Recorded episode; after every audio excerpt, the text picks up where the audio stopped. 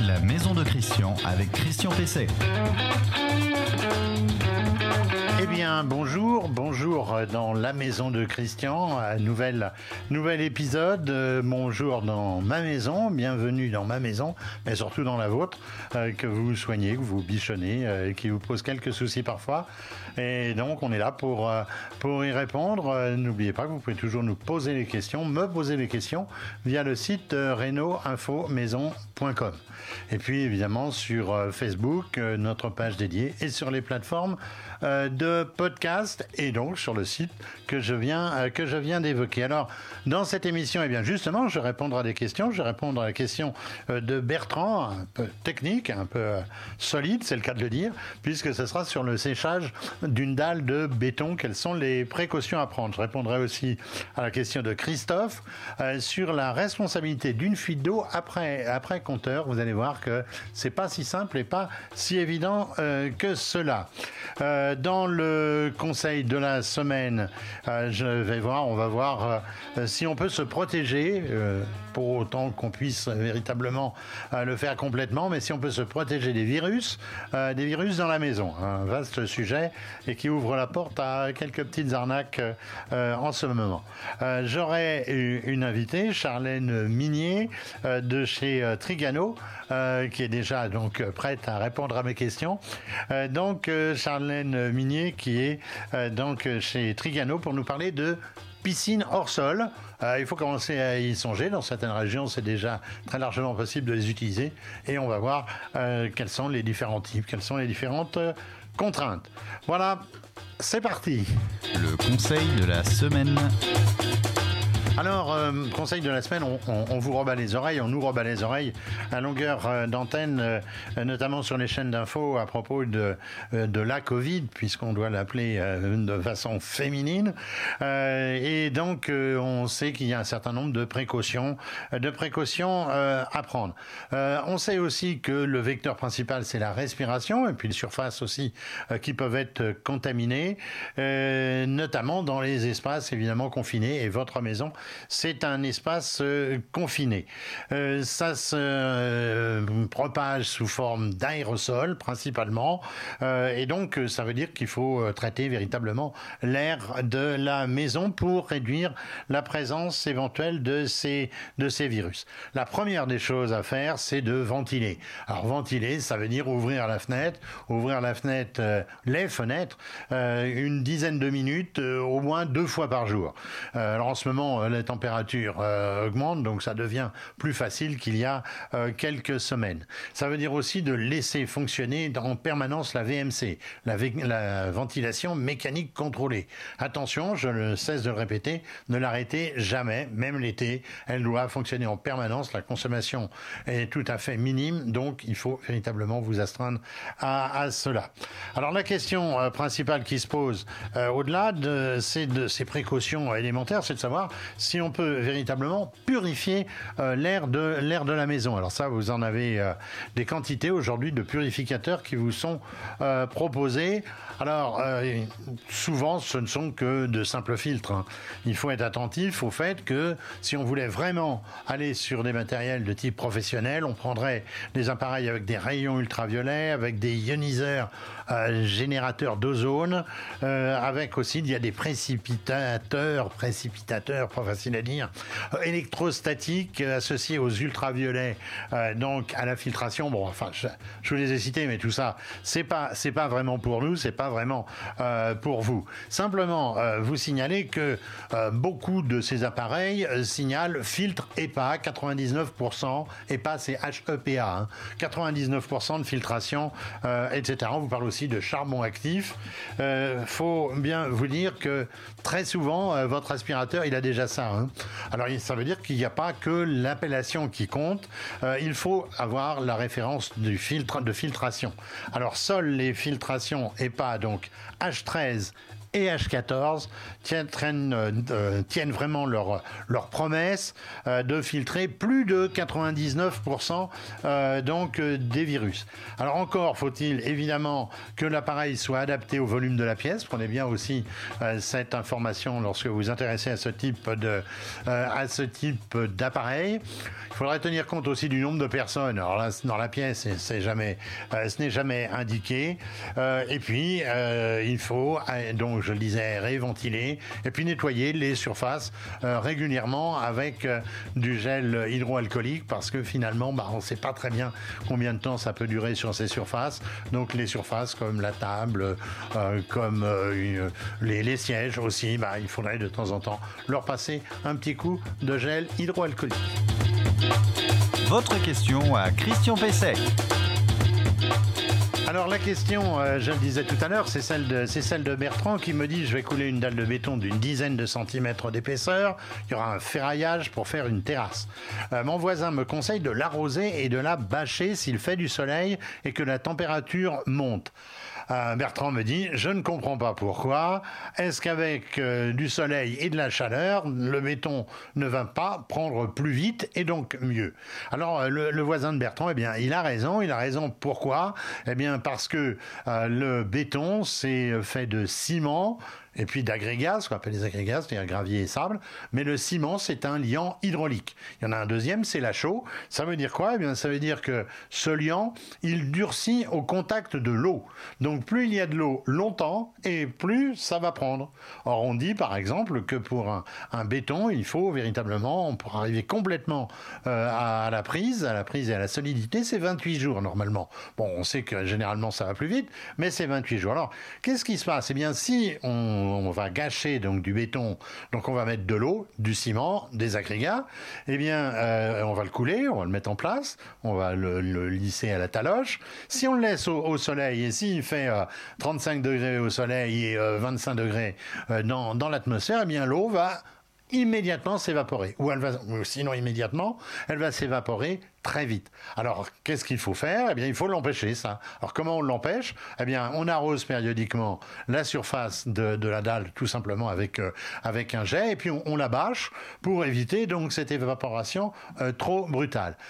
Il y a aussi des produits, des produits professionnels. On parle de produits de cure euh, du béton. Ça se met en surface par, euh, par pulvérisation avec un appareil qui ressemble à un pulvérisateur de, de, jardin.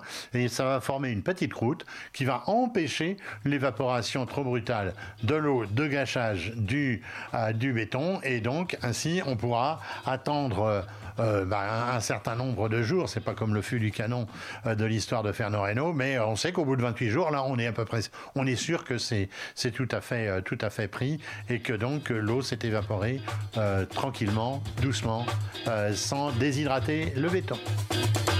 L'invité de Christian Pesset. Alors mon, mon invité, donc, je le disais donc tout à l'heure, c'est Charlène Minier. Bonjour. Bonjour. Charlène. Euh, vous êtes euh, donc responsable marketing et communication chez, chez Trigano. Euh, vous pouvez nous dire quelques mots de, Trigano Parce que moi, dans mon esprit, des Trigano, c'était des tentes. Mais donc, je vois que vous faites bien d'autres choses. Oui, c'est ça. Historiquement, en fait, Trigano, c'était en effet les, tentes de camping qu'on fabrique toujours. Trigano, c'est aussi le leader du véhicule de loisirs. Euh, et, donc moi, je fais partie de la société Trigano Jardin, qui est une entité du groupe Trigano et qui fabrique euh, donc euh, en France, dans le Loir-et-Cher, en région centre, des, des, jeux de plein air, des piscines hors sol et des abris de jardin en métal. D'accord. Euh, et donc, euh, euh, vous venez de le dire, vous, vous, distribuez des piscines. Alors, on va parler piscine, piscine hors sol. je sais que votre grande spécialité, c'est la piscine métallique, mais on va voir qu'il y, en, y en a d'autres. Alors, si on exclut donc les petites piscines gonflables, est-ce que vous pouvez nous, nous, rappeler, nous dire quels sont les différents types de, de, piscines? Il existe différents types de piscines. En effet, on retrouve les piscines PVC, donc les piscines autoportées et les piscines tubulaires. D'accord. Euh, les piscines dont le liner est recouvert, pardon, d'une paroi, où on retrouve donc les piscines hors sol en bois et en métal. D'accord. Donc euh, le, liner, parce que tout le monde ne sait pas forcément ce que c'est, c'est une forme de, bâche, quoi, finalement, de bâche plastique euh, qui fait, qui fait l'étanchéité, on peut dire ça? Oui, tout à fait, oui. C'est la, bâche en fait euh, qui retient l'eau. D'accord. Alors, euh, à, partir de quelle taille on peut véritablement parler de piscine et pas seulement de pataugeoire Alors, il existe des piscines de toute taille. En général, on parle de piscine quand le bassin est accompagné d'une filtration. Euh, et puis on distingue aussi parfois les splashers. Donc euh, en fait les splashers c'est une alternative économique aux piscines. Euh, ce sont des bassins plus petits que les piscines traditionnelles qui font entre 60 et 120 cm de hauteur et qui n'ont pas de margelle. D'accord. Alors, la question que me posent souvent euh, nos internautes ou auditeurs, euh, c'est euh, est-ce qu'il faut une déclaration administrative? Est-ce qu'il faut une déclaration de travaux? Est-ce qu'il y a une durée dans laquelle la, la piscine doit être installée puis désinstallée? Vous pouvez nous éclairer là-dessus? Alors en fait la déclaration de travaux dépend de la durée d'utilisation, enfin plutôt la durée d'installation de la piscine et la taille de cette dernière. Si votre piscine est installée moins de 3 mois, il n'est pas nécessaire de faire une déclaration de travaux. Si elle est installée plus de 3 mois et qu'elle fait moins de 10 mètres carrés, pareil, pas besoin de déclaration de travaux. En revanche, si elle fait plus de 10 mètres carrés, il faudra envisager une, une déclaration de travaux. En général, mon conseil, c'est dans tous les cas de se rapprocher de la mairie pour être sûr qu'il n'y ait pas de restrictions euh, dans le périmètre où on habite. Est-ce qu'il y a une distance euh, limite par rapport, au, par rapport aux voisins? Et puis je pense qu'aussi, il vaut mieux peut-être se mettre bien avec son voisin, l'inviter à, à l'apéro et à se baigner quand il fera chaud plutôt que, plutôt que d'entrer en conflit, non? Oui, en effet, il faut euh, respecter euh, plusieurs mètres entre, euh, ben, on va dire, le grillage du voisin et, euh, Et euh, sa piscine. Et euh, en termes de convivialité, vaut mieux les, prévenir ou bien euh, ne rien dire pour qu'ils ne râlent pas? Je dirais que ça dépend euh, de l'utilisation qu'on souhaite en faire. Si on est relativement calme, euh, ça ne posera pas de contraintes supplémentaires aux voisins. D'accord. Euh, alors, en termes d'installation, parce que euh, je vais vous dire, moi, j'en ai une petite aussi, euh, enfin une petite, moyennement grande, quoi, gonflable. J'ai rencontré les, problèmes classiques, c'est-à-dire le terrain qui est pas qui est pas bien plat, le risque d'avoir des petits cailloux et des et des. C'est une gonflable, hein, celle dont je vous parle, et, et peut-être même des racines qui poussent. En fait, le plus sage c'est quand même de faire une euh, de faire une dalle, non, de faire une petite semelle béton? Oui, c'est ça. En fait, il faut que le terrain soit bien plat, euh, qu'il soit stabilisé. On conseille de faire une dalle béton. Certaines piscines nécessitent uniquement un plot béton euh, par poteau, mais on conseille quand même de faire une dalle pour éviter toutes les contraintes liées au sol. Les, les, les ancrages justement par euh, par poteau, c'est quoi? C'est plutôt les, les métalliques que, que, que- dont, dont c'est d'ailleurs votre votre spécialité? Oui, c'est ça, oui. En fait, euh, quand vous installez une piscine euh, en métal, il faut prévoir. euh, alors, si, si vous n'avez pas de dalle béton, il faut prévoir un plot béton euh, à chaque poteau afin de, afin de la maintenir correctement. Et ensuite, on retrouve les piscines avec pieds apparents ou non, qu'on appelle en fait jambes de force. Oui, c'est ça. Ce sont, des jambes de force de chaque côté euh, au niveau de, de chaque poteau et entre les deux, on a des panneaux, on peut dire ça? Voilà, tout à fait. Et alors, euh, il y a quand même des conseils peut-être à donner aussi sur, sur, l'en- sur l'environnement, c'est-à-dire les arbres, la, la, le, le vent, l'ensoleillement. c'est quoi le- l'idéal C'est pas d'arbres autour, par exemple? Oui, en effet, l'idéal, c'est de ne pas installer sa piscine sous un arbre pour éviter euh, bah, tout simplement d'avoir des feuilles dans l'eau, mais aussi d'avoir euh, des contraintes liées aux racines des, arbres qui pourraient venir endommager la piscine. Euh, de manière générale, il faut éviter d'installer sa piscine à côté de végétaux pour éviter les insectes, les fleurs fanées, etc. Et concernant l'exposition, plutôt privilégier une exposition sud pour, pour profiter de, d'un bon ensoleillement et que la piscine puisse euh, chauffer le mieux possible. Il y a une question qui revient souvent, moi j'ai un peu la réponse quand même, c'est est-ce qu'une piscine, ça consomme de l'eau, à part le remplissage? Comme vous le dites, euh, il faut prévoir le remplissage euh, lorsqu'on installe sa piscine. Euh, sinon, une fois qu'elle est remplie, on peut garder l'eau plusieurs années.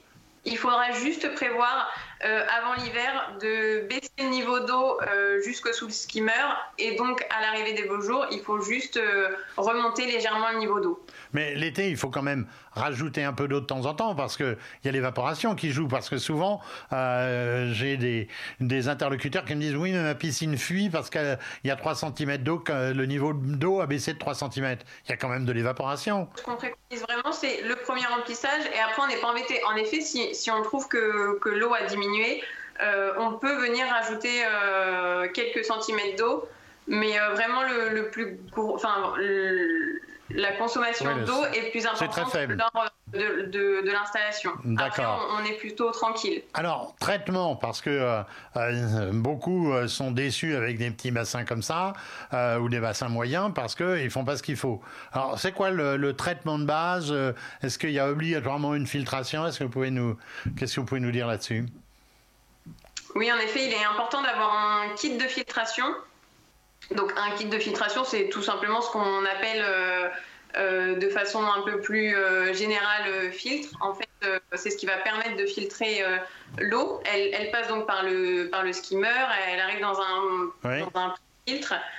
ensuite, elle est filtrée et rejetée dans l'eau. Ça, c'est important de le faire tous les jours. C'est ce qui va vraiment permettre de conserver une, une eau propre. Faut le faire. Attendez, ça, faut le faire tous les jours un peu ou faut le laisser euh, filtrer en permanence? En fait, ça dépend de la capacité de votre filtration. Si vous avez une filtration, par exemple, 8 euh, euh, mètres cubeurs et que vous avez une piscine qui fait 16 mètres cubes, deux heures vont être suffisantes pour filtrer votre volume d'eau. D'accord. Euh, et produits de traitement, parce qu'on entend euh, produits chocs, etc. Euh, c'est quoi? Alors, en effet, il faut régulièrement faire des tests de pH, soit via des bandelettes ou grâce à un pH mètre pour mesurer bah, le pH de son eau et ensuite se rapprocher des spécialistes euh, du traitement euh, bah, de l'eau des piscines euh, afin qu'ils puissent vous conseiller du chlore ou d'autres traitements adaptés, tels que du chlore, de l'anti-algue, etc., etc. D'accord. Euh, alors, ça a beau pas être des gros volumes d'eau, euh, malgré tout, euh, après une nuit froide, bah, le lendemain matin, c'est pas chaud. Est-ce que même pour ce petit, ce type de piscine moyenne, je vais pas dire forcément de petite, enfin de bassins qui sont en plus, qui sont en plus, qui ne sont pas enterrés, est-ce qu'on peut envisager un moyen de chauffage? Alors, on peut l'envisager, c'est, pas nécessaire puisque les piscines hors sol chauffent plus facilement que les piscines enterrées puisqu'elle capte la chaleur grâce aux, parois. Euh, en revanche, si vous souhaitez euh, faire chauffer votre piscine, euh, vous pouvez le faire grâce à des pompes à chaleur. Mais ça doit quand même être assez cher une pompe à chaleur, non, pour ce type de bassin? Pour ce type de bassin, il faut compter entre 800 et, et 1200 euros environ pour une pompe à chaleur. Ah oui, c'est pas c'est pas excessif. Euh, il faut aussi euh, la, bâcher le, soir, par exemple? Oui, tout à fait. Il existe. Alors, c'est pas nécessaire. Euh, ça va éviter de retrouver des impuretés le lendemain. Mais on peut le faire. Après, il existe deux types de, bâches. les bâches hiver, donc qui servent à, l'hivernage de la piscine quand, quand on ne s'en sert plus pendant plusieurs mois. Et les bâches qu'on appelle bâches à bulles, qui permettent de protéger l'eau et qui vont aider l'eau à chauffer. D'accord. Vous pouvez nous donner euh, une fourchette euh, suivant le de prix, suivant le, type de, bassin, puis peut-être euh, le budget qu'il faut prévoir en, matière de, produits de traitement? Alors, le prix dépend du type de piscine que, vous choisissez. Pour une piscine tubulaire, il faut compter entre 100 et 700 euros. Pour une piscine euh, hors sol en métal, entre 600 et 3000 euros. Et pour une piscine euh, hors sol en bois, entre 800 et 8 9 000 euros. D'accord. Et budget de produits de traitement? Ça, Le budget de traitement dépend bien sûr du volume d'eau que, que, vous avez à traiter, mais environ 200 euh, euros par an. Très bien, bah écoutez, je pense qu'on a fait, on a fait le tour de la question. J'imagine que vous avez un, un, site internet où on peut retrouver vos, vos produits? Oui, tout à fait. Vous pouvez retrouver euh, l'ensemble de nos produits sur le site euh, triganostore.com. Très bien. Merci euh, Charlène Minier. Je rappelle, vous êtes responsable marketing et communication chez Trigano Piscine. Votre question à Christian Pesset. Alors, question qui est assez, assez costaud, hein, parce que euh, c'est loin d'être simple. Euh, donc de Christophe, euh, pourriez-vous m'indiquer qui est responsable des fuites d'eau entre la sortie du compteur et le raccordement maison? Il veut dire évidemment le raccordement de, de l'intérieur de, de, sa maison. Est-ce que c'est le locataire, puisqu'il doit être locataire, j'imagine Est-ce que c'est le locataire ou bien est-ce que c'est le propriétaire donc qui, qui est effectivement bah, c'est à lui qu'appartiennent les, les, les, canalisations. Alors, euh, je dirais qu'il y a un principe déjà simple. Eh bien, la responsabilité après compteur, elle est euh, à la charge du locataire euh, quand le contrat d'abonnement d'eau est à son nom, mais il reste à celui du propriétaire bailleur si le contrat est au sien et qu'il fait payer l'eau dans les charges de, du loyer avec, avec le loyer chaque mois. Alors ça, je pense que c'est très important parce que on n'a pas forcément cette idée de responsabilité liée au, possesseur du, au possesseur du contrat. Alors les frais de réparation, les frais de réparation, donc pour réparer euh, la fuite, eh bien, euh, ils peuvent être à la charge du propriétaire bailleur si le, circuit d'eau est, véritablement euh, vétuste. Si vous avez encore des canalisations en acier un peu rouillé, des choses comme ça, c'est le propriétaire qui est responsable. Si votre installation elle est en bon état, ça entre dans, on va dire, dans les réparations locatives. Alors, si vous avez une grosse surconsommation, sachez qu'il y a un décret, c'est le décret euh, Warmsman euh, de 2012 qui stipule le plafonnement de la surconsommation au double de la consommation habituelle euh, la compagnie des eaux, à ce moment-là, est tenue de vous informer et euh, de vous demander de faire le nécessaire pour que cette surconsommation euh, s'arrête.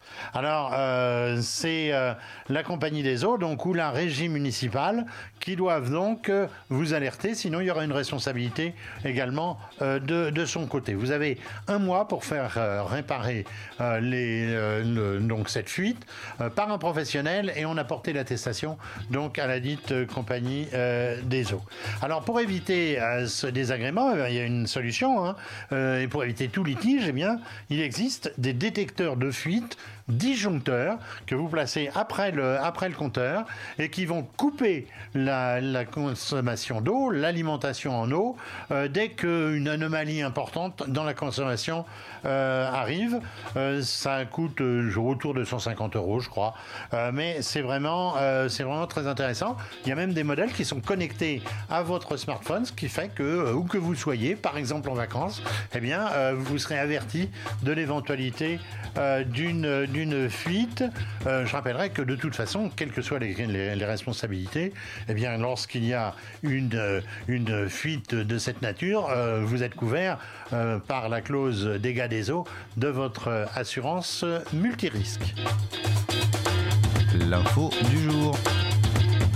Alors l'info, l'info du jour, eh bien, euh, l'info du jour, ça concerne la loi climat. Vous en avez certainement euh, beaucoup entendu parler ces derniers temps, et vous allez encore en entendre parler, y compris la, y compris la, semaine, euh, la semaine prochaine. Alors les députés viennent de voter cette loi. comme prévu, on a mis dans le collimateur les logements en location qui sont considérés comme des passoires thermiques. alors il y a plusieurs articles qui sont qui concernent cet aspect. L'article 40 euh, qui entérine la nécessité de fournir aux potentiels acquéreurs l'audit thermique des logements classés F et G. Euh, ça, sera obligatoire euh, dès 2023 et pour les catégories E en 2025. L'article 41 qui entraîne, alors ça on n'a pas beaucoup parlé, qui entraîne le gel des loyers pour les mêmes logements F et G et l'article 42, alors là, ça va faire mal, c'est l'interdiction de louer des logements classés G dès 2025, puis F 2034. Bon, on aurait peut-être pu rapprocher, on était le, F du G, là, je crois que ça, c'est vraiment euh, très, très lointain. Euh, l'objectif, c'est quoi? L'objectif, euh, tenez-vous bien, c'est de faire sortir du statut de passoire thermique 4 millions de logements d'ici 2034 on ne va pas s'en plaindre. Eh bien, eh bien voilà, on arrive euh, à la fin de, à la fin de cette, de cette émission. Ça touche à sa fin. Euh, une nouvelle émission qui, j'espère, vous aura intéressé. Je le dis chaque semaine, mais c'est vrai. Vous êtes de plus en plus nombreux à vous connecter donc sur la page Facebook de l'émission. Vous l'avez immédiatement le samedi matin. Sur le site renoinfomaison.com, c'est pareil. Et ensuite, sur toutes les plateformes de, de podcast. Tout ça, ce sont des nouveaux moyens euh, de, de diffusion. On ne va plus avoir besoin des ondes. On a déjà de moins en moins besoin, mais même on pourra se passer de, de certaines diffusions aujourd'hui devenues archaïques. Voilà, merci à Vincent et à Adrien qui m'ont aidé l'un à diffuser, l'autre à préparer cette émission. Je vous dis donc rendez-vous la semaine prochaine et la semaine prochaine on parlera de gaz liquide, c'est-à-dire on parlera notamment de butane et de propane avec un invité spécialiste de la question. Euh, bonne continuation à vous et soignez bien votre maison.